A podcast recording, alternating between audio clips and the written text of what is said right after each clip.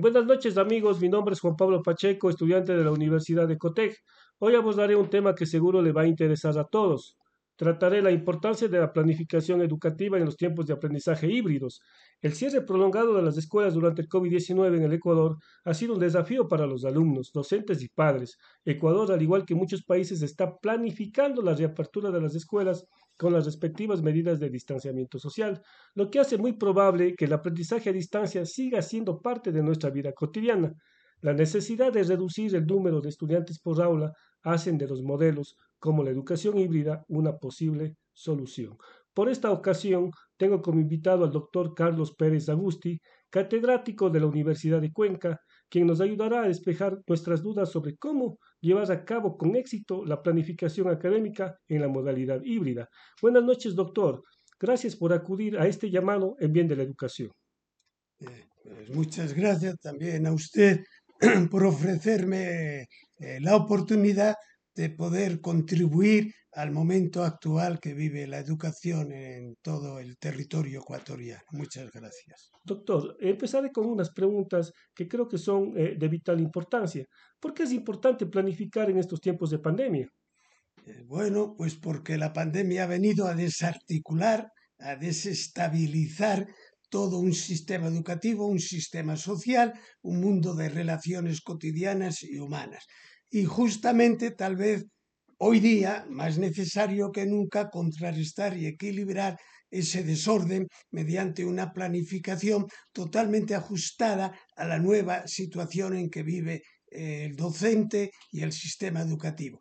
Por lo tanto, creo que es imprescindible, me parece un tema extraordinario de la eh, planificación que debe regir hoy el sistema educativo en pleno siglo XXI y en plena pandemia. Doctor, usted manifiesta acerca del desorden en planificación. ¿Qué significa esto? Bueno, pues la pandemia es una emergencia, una emergencia sanitaria que tiene repercusiones en todos los órdenes de la vida. Ha alterado como ninguna otra otra situación la vida en este planeta y ha conmocionado no solamente eh, la vida diaria, la vida económica, sino también la vida educativa, que es en el terreno en que nos movemos ahora. Por lo tanto, es imprescindible reajustar el sistema educativo y todos los problemas que tiene día el ser humano a la nueva realidad que estamos viviendo actualmente. ¿Cómo sería una planificación académica exitosa en el modelo híbrido? Eh, bueno, pues la palabra híbrido eh, eh, hoy día ha cobrado una importancia fundamental y una trascendencia que no lo ha tenido hasta el momento. Y esa concepción híbrida de la enseñanza, yo insisto en que obedece a la situación emergente en que vivimos hoy día a nivel de educación. Y por lo tanto, si es una situación emergente, hay que pensar que habrá que buscar las medidas para que los desajustes hoy, la relevancia que tiene lo tecnológico y que está desbordando los niveles humanos de la enseñanza, que es lo fundamental, pues vuelvan a su cauce, que vuelvan a la normalidad por llamarlo de alguna manera. Así que esa es mi concepción de que el actual sistema educativo que ha tenido necesariamente que recurrir a sistemas híbridos de enseñanza y recurrir a las tecnologías, seguro, con absoluta seguridad, que cuando la pandemia sea superada, también serán superados los desajustes actuales del sistema educativo y entre ellos, esos desajustes, está un, un uso excesivo tecnológico, tal vez justificado en este momento, pero el reto del futuro de la educación en el país eh, supera esa contingencia y esa coyuntura. ¿Cuál es el papel del docente en el modelo híbrido? Bueno, pues ha obligado a una generación, vamos a llamarla anterior o tradicional, a informarse y capacitarse en el uso de las tecnologías, que podríamos decir que en cierto modo ya no le correspondía. Hay profesores a punto de jubilarse que han tenido que modernizarse en el mundo tecnológico que viven hoy día los jóvenes. Pues es un desajuste. Eh, profesores de 40, de 50 y de 60 años teniendo que ponerse al día tecnológico, un mundo ajeno para ellos.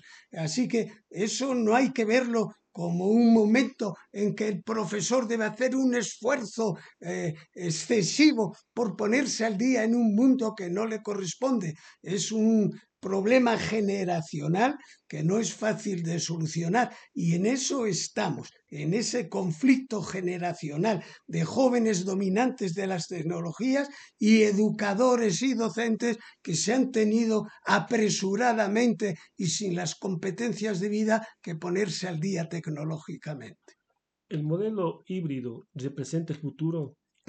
En ningún modo en ningún modo. Lo, híbrido, que tiene una trayectoria artística muy sólida, hoy hablamos de novela híbrida, eh, de literatura híbrida, que es un avance, es una maduración de la expresión literaria, mezcla la novela con el ensayo. Lo híbrido, desde el punto de vista artístico, tal vez tenga un sustento más sólido, pero lo híbrido a nivel educativo corre el riesgo el gran riesgo de desplazar lo humano del proceso educativo. Y eso para el futuro sería eh, un gran riesgo realmente. La educación tradicional versus la educación híbrida. Bueno, eh, no me gusta mucho a mí plantear conflictos un poquito extremistas, eh, uno u otro, en términos excluyentes, ¿no? Yo pienso que eso tiene sus riesgos, o lo tradicional, o lo híbrido, o la educación moderna.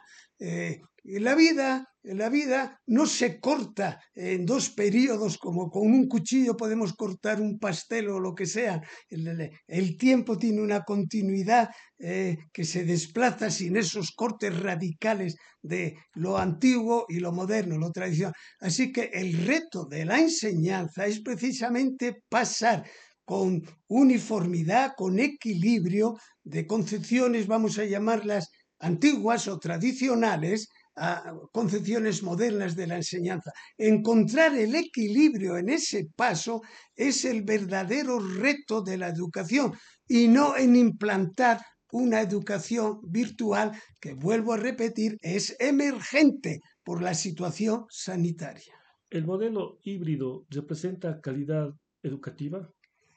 Eh, bueno, pues en principio la apariencia es que sí, porque el joven además de seguir los patrones educativos tradicionales de sus padres, pues ahora incorpora unas nuevas tecnologías ajenas a sus padres, a la generación anterior, y parece que tiene más elementos, más recursos, eh, lo que ha heredado de sus padres y las nuevas eh, orientaciones tecnológicas.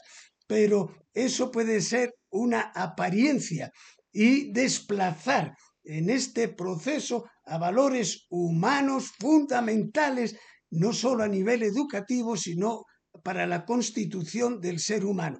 Y nada debe poner en riesgo esta formación del ser humano. Eh, según su visión, ¿cómo, ¿cómo sería este regreso progresivo a las aulas? Bien, ahí ya estamos en un problema eh, académico, metodológico y que los responsables del proceso educativo ecuatoriano deben conocer. Pero eh, realmente, yo vuelvo a decir, el futuro, el futuro de la educación en el Ecuador y podría ser a nivel planetario, porque la pandemia es un fenómeno mundial, es un fenómeno universal, pasa por no perder de vista al ser humano como centro del proceso educativo y que jamás las tecnologías, por muy sofisticadas que sean, deben desplazar a la persona del centro fundamental del proceso educativo.